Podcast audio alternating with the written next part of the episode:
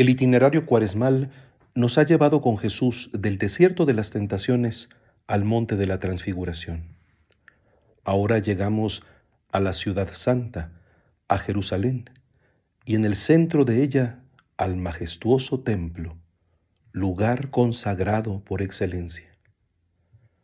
Un largo proceso había conducido a su reconstrucción en el mismo sitio en el que Salomón había erigido el primero, cumpliéndose con ello la profecía hecha a su padre David. Signo de identidad para el pueblo de la alianza, expresión pública del culto exclusivo debido al único Dios. A pesar de las condiciones de ocupación y las presiones culturales, aquel edificio custodiaba la conciencia de la alianza divina y anunciaba contra todas las prácticas religiosas idolátricas la fe de Israel como respuesta a la benignidad de Dios que se les había manifestado. Lo más santo, sin embargo, también puede ser corrompido. Lo más noble, convertido en medio para buscar otros fines. El más evidente en aquel caso era que el espacio dedicado al culto se rodeara de comercio todo aparentemente con buenas intenciones. Se vendían animales para el sacrificio, desde los más grandes, como las ovejas y los bueyes, que cumplían los requisitos legales y sólo podían ser adquiridos por personas acaudaladas, hasta los más pequeños, como las palomas, que garantizaban también a los pobres la posibilidad de una sentida ofrenda. Junto a ellos, los cambistas, que aseguraban que no fueran empleadas para la ofrenda monedas extranjeras pero en realidad todo aquello servía como pretexto para el enriquecimiento de quienes se aprovechaban de la situación, acaso sin interés alguno por el culto. Por eso, en realidad, la perversión se alcanzaba en un nivel más profundo, el estrictamente religioso. En el corazón de la piedad de Israel, la misma alabanza a Dios era profanada por intenciones comerciales, de donde se entiende el gesto profético del Señor.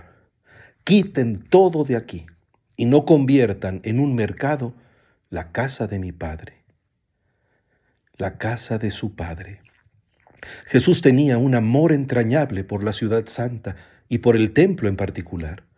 Su propia referencia íntima y espontánea al Padre, de quien provenía como hijo, lo movía a experimentar el profundo compromiso que Dios tenía con aquel lugar en el que se quería garantizar la comunión entre Dios y el hombre, la atención divina a la súplica humana y la alabanza humana a la gloria divina. Él mismo sintetizaba todos estos movimientos, pero esta intervención le da ocasión para dar un paso en la solicitud salvadora de Dios. Pero la destrucción tenía autoridad para realizar aquellas coordenadas, porque él mismo era el templo y la súplica. que sustituiría el templo del Señor destruido en la cruz sería también el polo que atraería a todos hacia Él, convocando a la realidad de, la nueva alianza.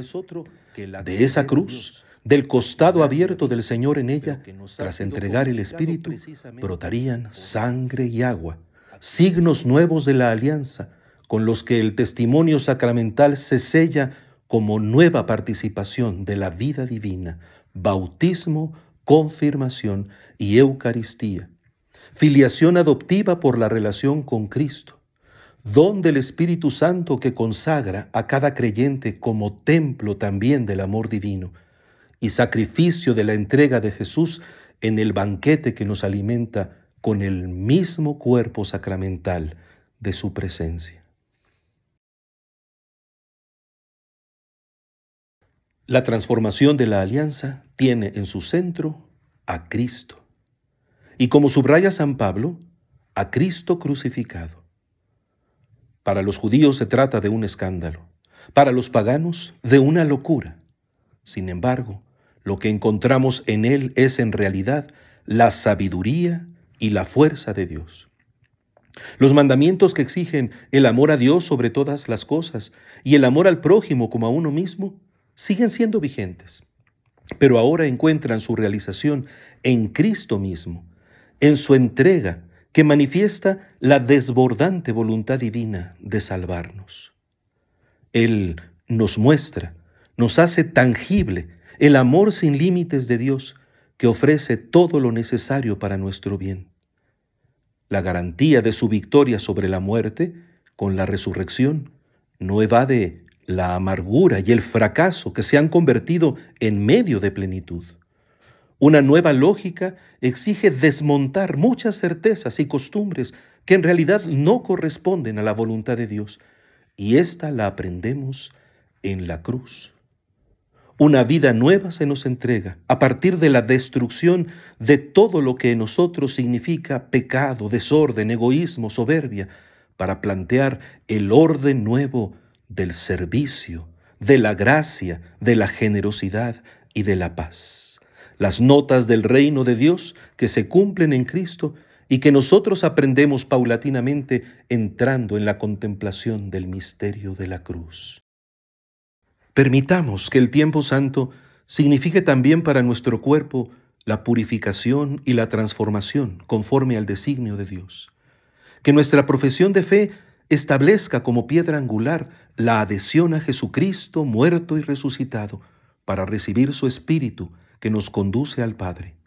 Y así, como iglesia, prolongaremos la ofrenda que entrega al mundo salvación y plenitud, fidelidad de la alianza nueva y eterna, que es el sentido del templo, de la piedad y de la vida eterna.